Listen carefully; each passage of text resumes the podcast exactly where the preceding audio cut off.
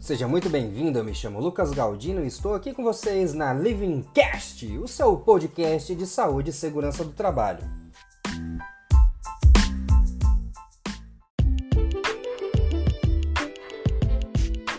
Todo profissional ele deseja ser competitivo e conseguir se destacar no mercado de trabalho. Mas eu preciso te dizer algo muito importante. Somente conhecimento técnico não basta. É isso mesmo que você ouviu. O conhecimento técnico, ele é a condição básica para que o profissional ele possa atuar em sua área ou função.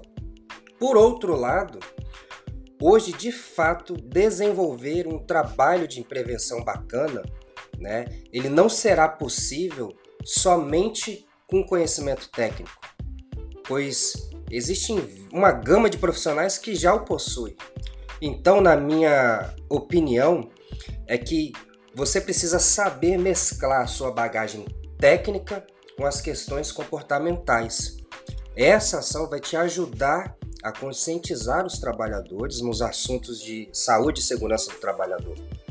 E agora, para finalizar este rápido episódio, eu quero te dizer que nós, profissionais de segurança do trabalho, nós precisamos ter uma boa comunicação, nós precisamos ter empatia, nós precisamos ter proatividade e boas capacidades para trabalhar em equipe.